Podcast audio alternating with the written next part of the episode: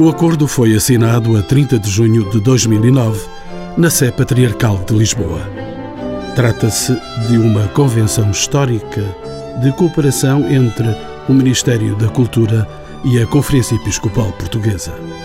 Pela primeira vez, se lavraram em ata os termos de um projeto designado Rota das Catedrais para ser executado no continente e nas regiões autónomas da Madeira e dos Açores o tecido essencial de memória e identidade do país, que percorre as pedras fundadoras das catedrais, ficou assim salvaguardado depois dos tempos do esquecimento e da incúria. Estão afetos a este projeto os monumentos com o estatuto canónico de catedral ou de concatedral, bem como as antigas sés de Elvas, Silves e Coimbra. O projeto da Rota das Catedrais é comparticipado em 80% por fundos comunitários atribuídos no âmbito do CREN, o quadro de referência estratégica nacional. São nossos convidados Dom Carlos Azevedo, Bispo Auxiliar de Lisboa, Sandra Costa Saldanha, historiadora de arte e diretora do Secretariado Nacional para os Bens Culturais da Igreja Católica, Margarida Alçada, assessora do Turismo de Portugal, o arquiteto José Fernando Canas, diretor regional dos Monumentos de Lisboa, e o historiador João Soalheiro, diretor regional de Cultura de Lisboa e Val do Tejo, a quem peço que me diga como surgiu esta rota feita de templos exemplares do culto católico, a Rota das Catedrais.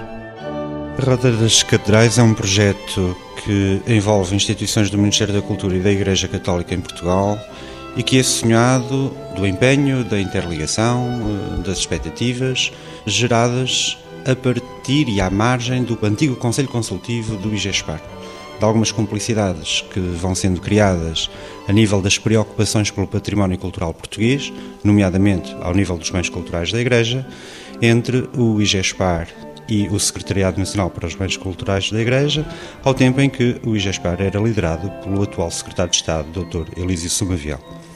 Com o envolvimento do Sr. Dom Carlos Azevedo, que está aqui, vogal da Comissão Episcopal da Cultura, Bens Culturais e Comunicações Sociais, foi possível não nos quedarmos no lamento da situação e projetarmos o futuro. Dr. João Soalheira, o diretor regional da Cultura de Lisboa e Val do Tejo, quais foram as principais preocupações e objetivos que estiveram subjacentes a este projeto? Recuperar para partilhar.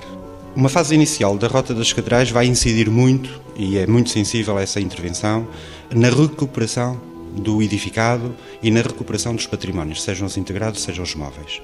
Mas tudo isso tem que ser feito, e nasceu assim, com essa intenção, de permitir a comunhão, de permitir o acolhimento do público, de permitir o envolvimento da sociedade civil e de gerar comunhão.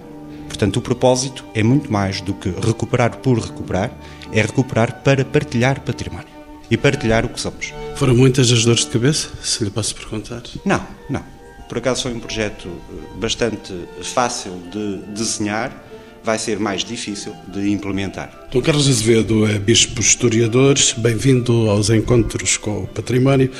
Se as catedrais são um património reconhecido desde sempre, o que mudou para que se começasse a pensar neste património como conjunto, agora integrado na Rota das Catedrais. A ideia de uma rota é uma ideia que mobiliza e tem sido usada com um certo conceito novo para vários tipos de produtos culturais com alguma identidade e as catedrais assumem uma identidade própria e, portanto, era natural que, não obstante a execução cronológica e estilística ser diferente, têm a mesma função que é de ser a catedral. E isso dá-lhes uma concepção global que permitiria pensar também numa globalidade de roteiros, numa globalidade de atenção que desse quer ao visitante uma percepção deste tipo de património e que a própria apresentação desse património tivesse uma linha condutora comum a todas as catedrais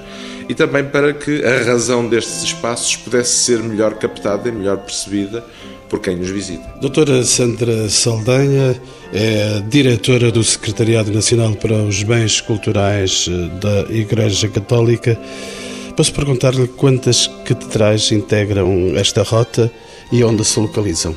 É uma pergunta dirigida quase à geografia do país. É uma resposta muito fácil de dar porque, em termos eh, numéricos, eh, falamos de um conjunto de 25 monumentos, portanto 25 catedrais. Em termos de localização, localizam-se em todo o país, portanto, norte a sul do país, cobrem todo o território nacional, incluindo Açores e Madeira.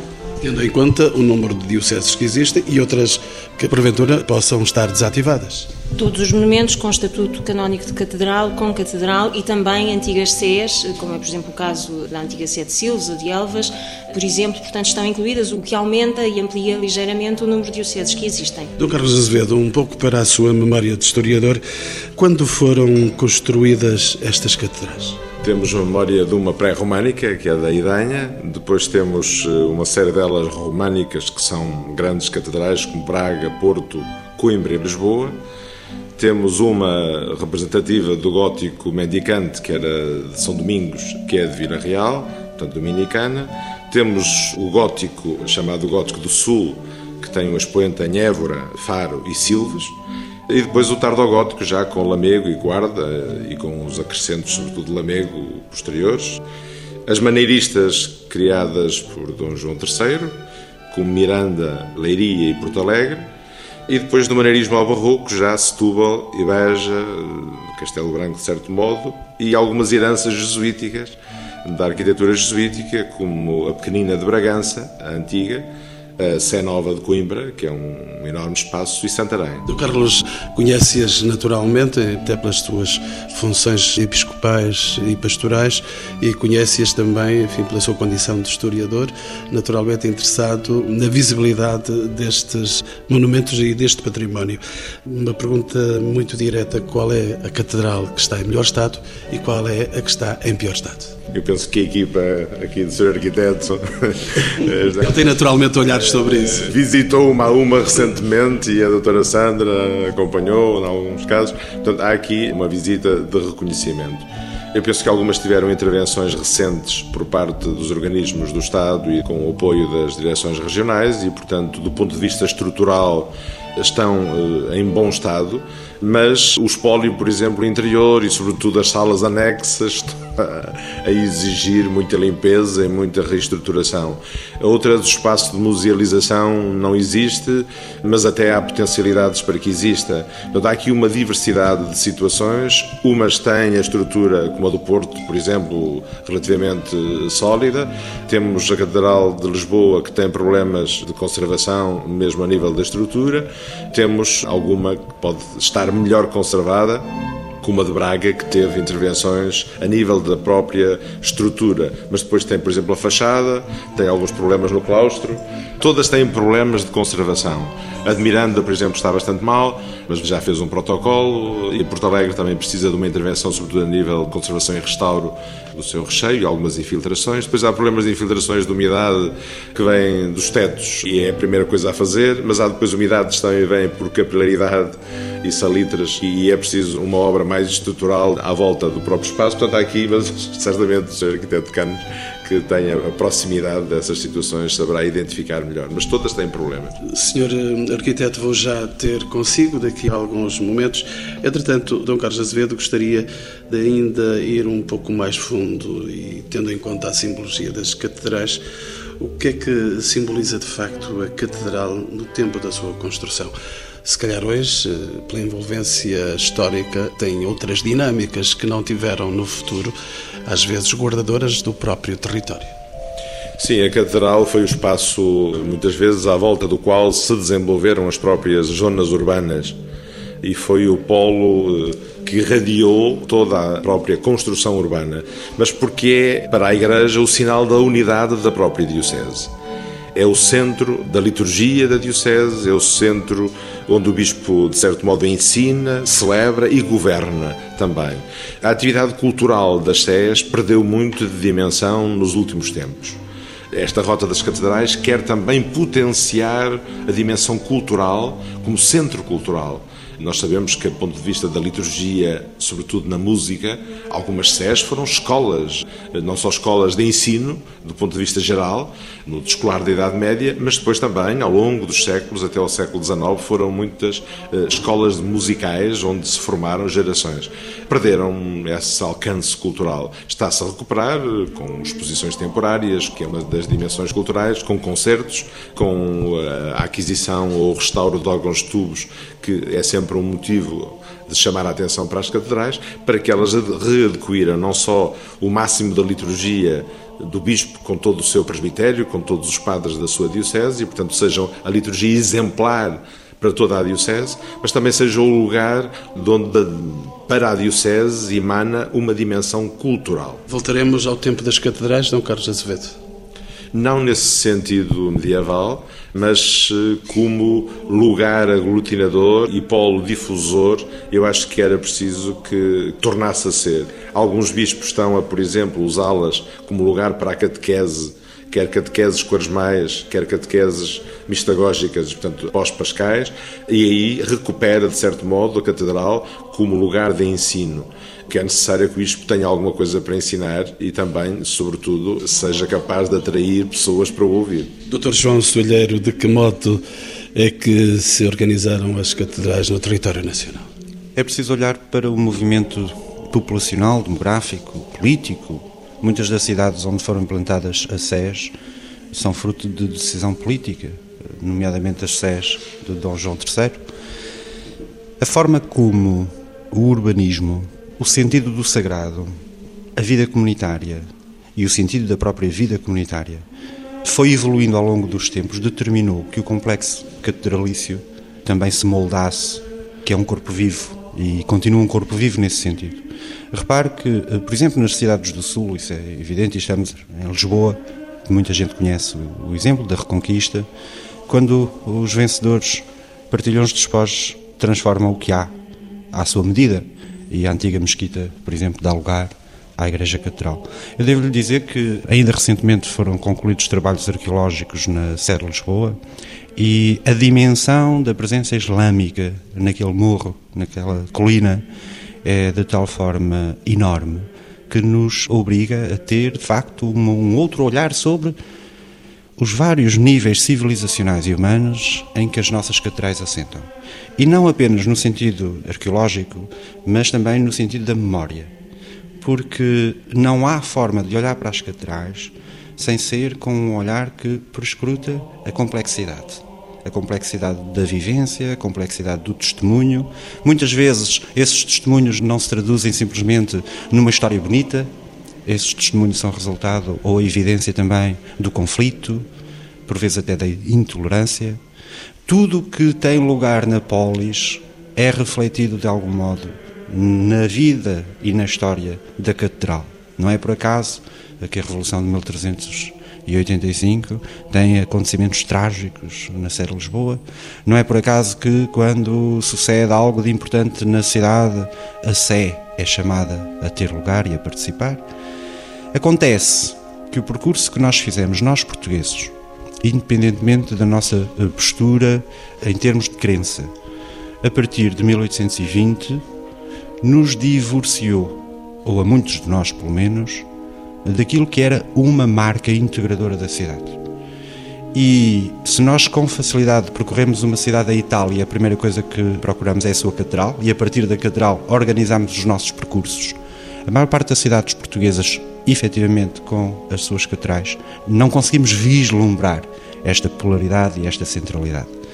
Não nos interessa, e eu espero que à Igreja Católica não interesse, uma centralidade das suas sés por questões de proselitismo, mas interessa que as sés ganhem a centralidade que tiveram, porventura uma nova centralidade, tendo em vista o futuro, de serviço à cidade e a quem a visita. Doutor João Soalheiro, ainda deixa-me perguntar-lhe que particularidades arquitetónicas ou patrimoniais das catedrais gostaria de destacar? Destacou a sua grande simbologia na polis, na cidade, no mundo, olhando o edifício, a sua estrutura arquitetónica, a simbologia do património, aqui entre nós. Permita-me que destaque não uma questão física, mas uma questão imaterial. Quando em 1217 os frísios, acompanhados de outros, ajudaram aqui o Dom Celeiro, o Bispo de Lisboa e, e os seus companheiros a, a, tomar conta ali do castelo de Alcácer do Sal, deixaram escrito uma crónica, uh, escrita por um monge chamado Emo, do norte da Europa, que a primeira coisa que diz quando vem em Lisboa é fala do Porto, entramos no Porto e depois vimos a Catedral, que era uma obra admiravelmente feita. É o primeiro olhar grafado sobre a Sé de Lisboa. E hum, as Sés, independentemente de serem maiores, mais pequenas, mais complexas, terem sedimentados níveis de ocupação humana diferenciados, são sempre o fruto de um imenso esforço. Um imenso esforço. Lembrar que a maioria destas obras são obras transgeracionais que começaram e viram passar gerações, até algumas, eh, porventura, nem se terem terminado segundo os projetos iniciais. E isso é um hino. É um hino à capacidade, é um hino ao acreditar no futuro, é um hino à entreajuda, é um hino aos valores comunitários que podem ser inspiradores para os dias de hoje. Quando tantas, tantas coisas na nossa sociedade nos chama a fragmentar o sentido da pertença, a generosidade, a desligar. A Sé Catedral, a Sé, a Catedral, pode ter esse papel na nossa polis de congregador, de aglutinador e de propulsor de um, um novo desafio. Sandra Saldanha, o seu olhar também sobre este património, sobre estas arquiteturas que se elevam do chão das cidades, do chão de lugares do nosso país. Eu não posso deixar de destacar, de facto, esse fator matricial, enfim, que já tem sido referido, porque efetivamente, com base na edificação de muitos destes monumentos, depois eh, tiveram lugar alguns dos momentos mais importantes da arquitetura portuguesa ao longo dos tempos e, particularmente, a partir do período românico. E, portanto, esse peso da matriz, digamos assim, que nasce da edificação da Sé, é de facto muito importante. Sob o ponto de vista patrimonial, existe um outro aspecto que me parece também especialmente interessante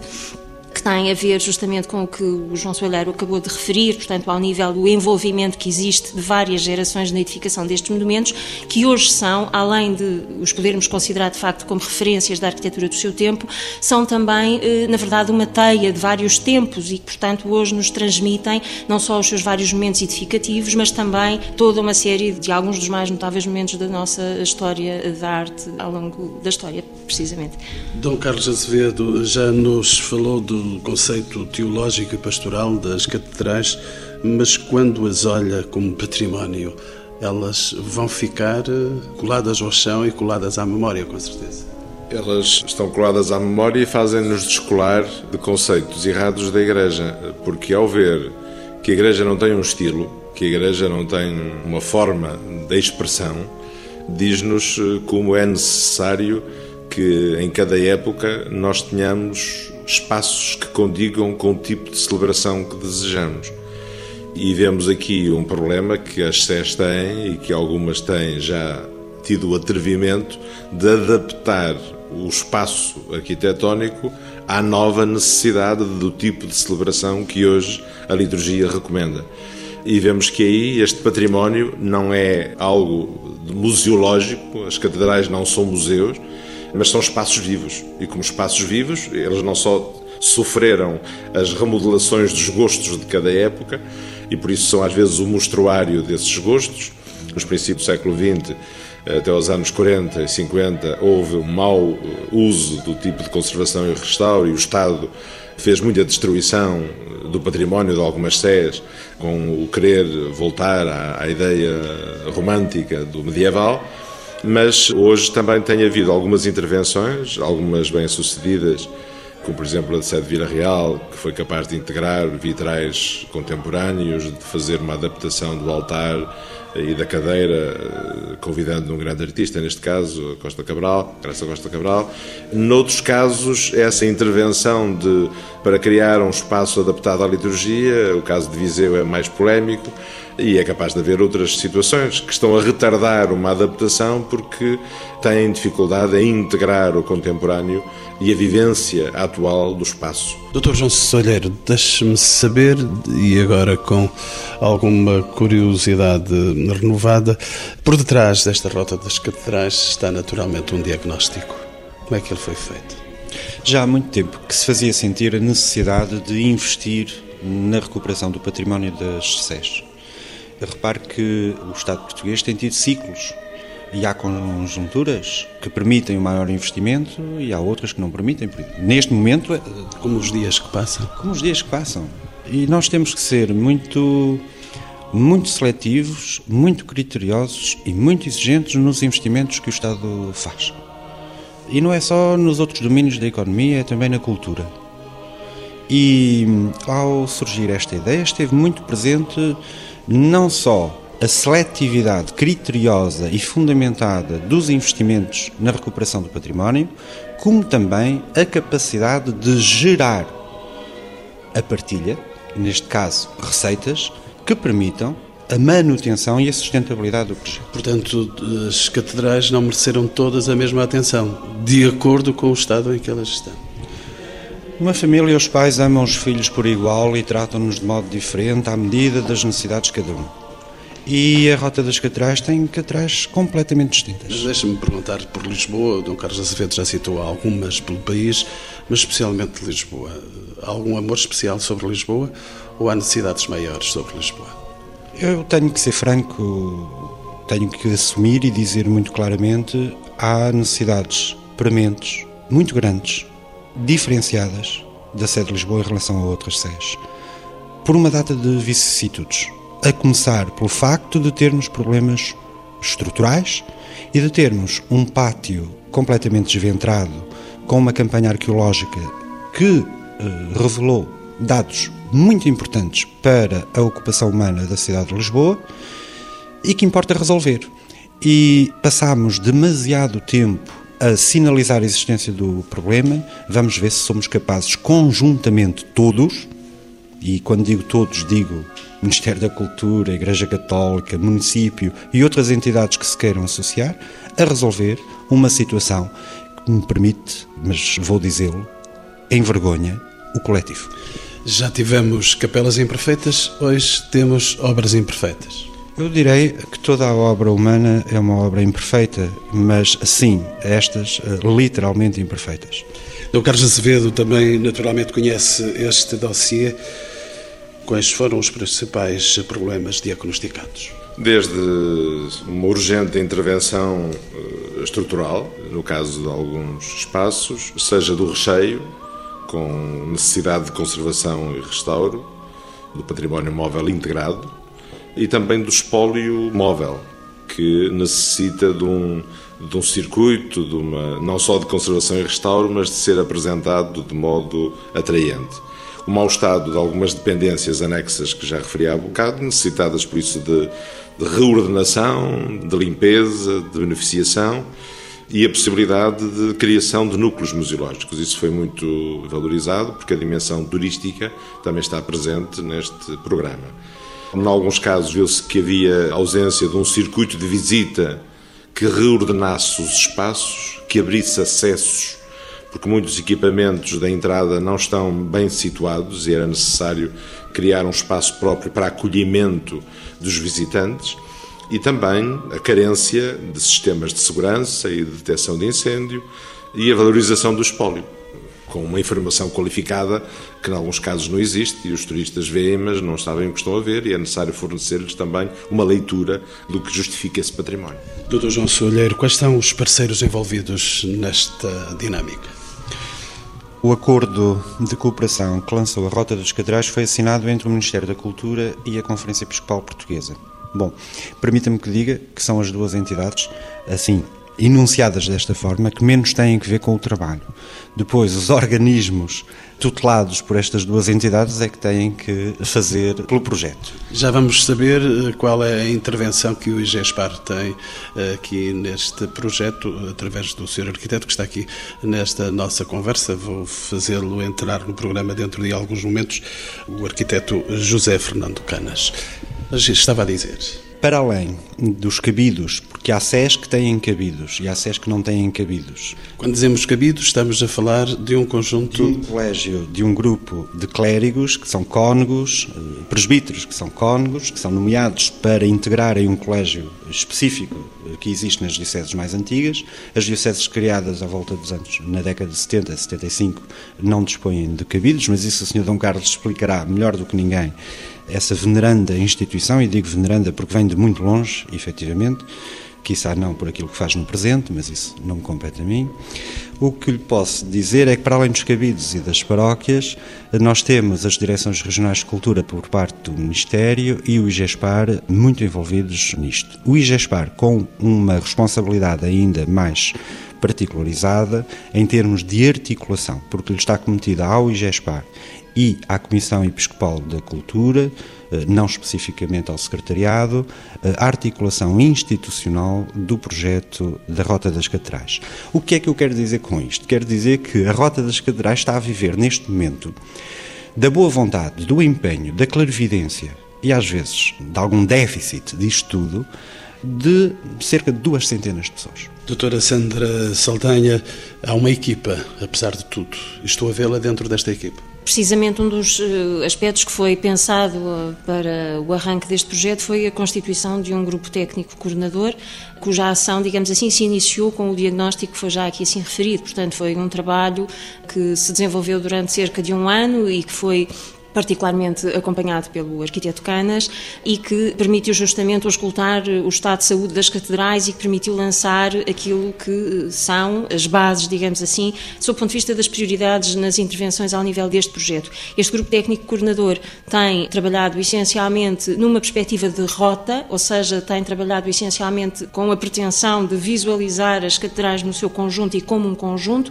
e daí que desse trabalho tenham saído algumas propostas com esse rumínio neste sentido. Paralelamente a isso também, e no concreto e atualmente, está no terreno também uma equipa que começa a fazer uh, os primeiros levantamentos a um outro nível, que dará a um curto prazo contributos também para outro tipo de matérias, nomeadamente de intervenções de natureza imaterial. E refiro-me nomeadamente a situações simples como a uniformização, por exemplo, das plantas destes monumentos, que poderão ser utilizadas e que vão ser utilizadas em diversas circunstâncias, os levantamentos fotográficos, a captação de imagens para várias finalidades, nomeadamente para o portal da Rota e depois depois para situações parcelares, as publicações e toda uma série de matérias de que falaremos certamente posteriormente. O Carlos Azevedo, tanto quanto sei, não é Ministro das Finanças, mas eh, posso perguntar-lhe como é que se financia este projeto? É um homem espiritual, essas questões interessam muito, porque... Ou não interessa? Interessam muito, porque importa ser realista e faz parte da espiritualidade eh, cristã o realismo. E por isso pensou-se que, além do que poderia ser incluído em projetos comunitários, e aproveitar talvez das últimas uh, ocasiões para ainda ter ajudas comunitárias para estes projetos, envolver a comunidade, quer através das autarquias, quer através das entidades das direções regionais e do mecenato, sabendo que cada diocese é aqui responsável se o projeto Rota das Catedrais está a avançar em algumas dioceses ou não está, é da pura responsabilidade das pessoas dessa diocese. Porque o protocolo foi feito para a Conferência Episcopal para dar chapéu, digamos assim, a todas as entidades. Mas depois, quem tem unhas é que toca guitarra. E são muito altos os custos desta operação?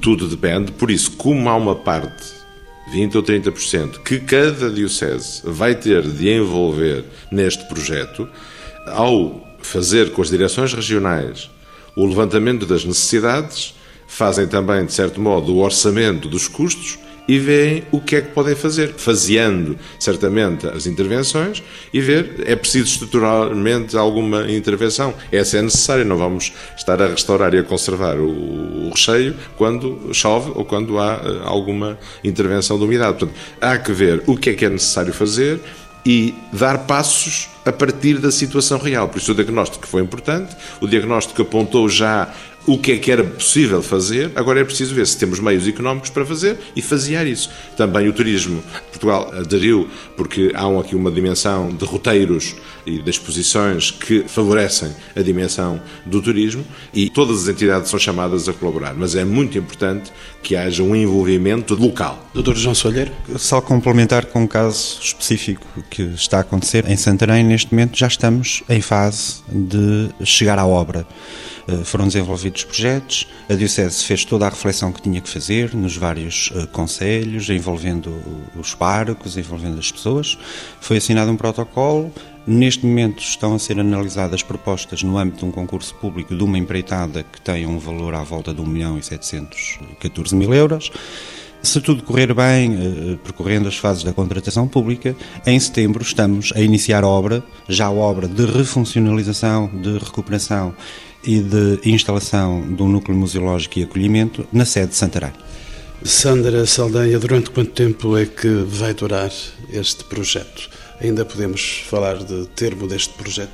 Eu creio que não podemos falar exatamente nesses termos. Portanto, em teoria, o acordo de cooperação prevê que o acordo propriamente eh, vigore até ao final do ano de 2013, sendo que, como sabemos, nesse período exato estarão em curso certamente várias obras e várias intervenções, porque eh, têm uma duração que irá para além disso. Mas o projeto não se fecha em si mesmo aí, nesse dia, no dia 31 de dezembro de 2013, porque também no acordo de cooperação está prevista uma situação na qual se terá que começar a pensar a breve prazo, que é ponderar um modelo de gestão deste projeto Rota das Catedrais, porque eh, digamos que o projeto, como referiu Dom Carlos Azevedo, o, acordo de cooperação geral cobre um pouco o conjunto das catedrais e dá-lhes de alguma forma pernas para começarem a andar, mas depois há uma necessidade concreta de dar continuidade ao projeto e, sobretudo, de o pensar também nesta perspectiva da gestão. Este é um projeto para requalificação, portanto, é um trabalho que pode ser aturado e demorado. Sim, será certamente. Portanto, eu aqui refiro-me muito concreta e diretamente à questão da sua sustentabilidade. Portanto, é necessário que haja uma continuidade com esse objetivo. Portanto, não só lançar as bases do projeto, mas depois dar-lhe, obviamente, continuidade. Arquiteto José Fernando Canas, bem-vindo também aos Encontros com o Património. Já o tinha anunciado. Estamos a chegar fazer entrar esta casa, o IGESPAR, dentro do projeto da Rota das Catedrais. Ser arquiteto, qual é o papel do IGESPAR? E do que é que falamos quando falamos do IGESPAR na Rota das Catedrais? Bom, o IGESPAR teve desde o primeiro momento representado neste projeto, neste ambicioso projeto, digamos, que, penso eu, será um projeto que avançará muito para além de 2013. Temos de ser realistas, a escala das intervenções é significativa. Não são, mesmo que houvesse todo o dinheiro do mundo, que não há, como sabemos, não é, eh, de modo algum, um conjunto de intervenções que se pudesse dar por concluídas uh, num prazo de 5 anos. Seria completamente impossível. Para já, apenas para falar dos grandes imóveis, podemos dizer que as obras de conservação e restauro, seja do património integrado, seja do edifício em si, é aquilo que os ingleses chamam um permanente work in progress, quer dizer, é um never ending story. Nunca acabamos de restaurar, nunca acabamos de conservar um imóvel com as dimensões, sei lá, de de Braga, ou estou-me a lembrar particularmente de Coimbra Nova, que é realmente o antigo colégio de Vita de uma escala absolutamente espantosa. Senhor arquiteto, mas eh, se me dizia nunca, também as obras de Santa Igrácia acabaram e as obras de Santo Trocato também acabaram. Vamos pensar que a Rota das Catedrais também se vai fazer. Exatamente. Claro que sim. Agora, não podemos é pensar que a vamos fazer em 4 anos ou 3 anos. O que importa é começar. E começou-se já a trabalhar, nomeadamente a partir do momento em que as diversas regiões de cultura começaram a celebrar protocolos com as dioceses, nesse sentido. Esses protocolos vão permitir a criação de elementos básicos que são os projetos. Não faz sentido pensar em qualquer intervenção sem haver um projeto base. Esse projeto base é uma matriz para todo o desenvolvimento, não apenas da obra em si, mas do que se quiser instalar lá. Sr. Arquiteto, já se iniciou alguma obra em concreto? Digamos, dentro do plano, rota, não, mas temos umas que já vinham de trás, que digamos que apanharam o comboio. Como disse também o Dr. Soalheiro agora, Santarém já lançou a primeira empreitada, Silva já vinha atrás e apanhou o comboio, outras Faro também, Braga. Claro que há sempre umas que precisarão sempre de mais apoio são dioceses talvez mais pobres, sobretudo estou-me a lembrar de mais do interior, que, a meu ver, na minha perspectiva, merecerão sempre um carinho, têm que merecer um carinho especial. Porque são mais eh, pobres? Mais distanciadas do centro do poder? Do ponto de vista, do ponto de vista inclusivamente político ou administrativo, todos nós sabemos que o interior apresenta uma enorme assimetria com a faixa litoral, sobretudo aquela que vai de Braga até Setúbal. Isto não é novidade nenhuma, não é? Toda a gente sabe isso.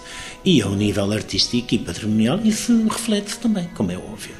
Há casos que eu diria que dói o coração, como por exemplo o caso de Porto Alegre. Se bem que tínhamos a meia dúzia de quilómetros o caso de Castelo Branco, está, claro, um imóvel muito, de uma dimensão muito mais reduzida, mas que está num estado de conservação impecável, não é? Realmente não é regra geral. Mas de um modo geral, podemos afirmar que o interior talvez necessite de maior apoio. E o IGESPAR está disponível? Uma está pergunta que é muito aberta. Inclusivamente, estamos a apoiar um caso ou outro. Por exemplo, o caso da Guarda, eu estou particularmente a apoiar, por via desta casa, em colaboração com o Regional de Coimbra, a Diocese.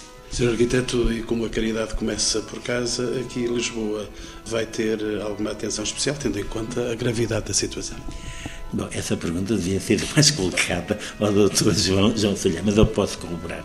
Realmente, Lisboa é um caso particular, a maioria das pessoas talvez não tenham conhecimento disso, mas o fato é que as escavações necessárias, diga-se de passagem, as escavações arqueológicas que ali foram desenvolvidas nos últimos 20 e tal anos, criaram cultura, criaram saber, mas criaram problemas também enormes. E criaram, sobretudo, um buraco gigantesco que neste momento, a meu ver, está a pôr em causa a própria segurança do claustro e que é um problema que urge resolver. Doutora João Solheiro, a pergunta foi feita pelo arquiteto José Fernando Canas. A consciência que temos da premência da intervenção não nos pode levar a querer resolver um problema desta magnitude de um dia para o outro. E o Sr. Arquiteto Canas sabe perfeitamente, tem-me ajudado, aliás, nesta reflexão conjunta que tenho procurado fazer com diversos técnicos e especialistas nesta matéria, sobre como enfrentar aquela situação. A Direção Regional iniciou em 1 de outubro do ano passado, 2010, a retoma dos trabalhos arqueológicos, tendo em vista terminar de uma vez essa campanha que ficou interrompida durante anos e anos e anos. A 31 de março de 2011 isto terminou.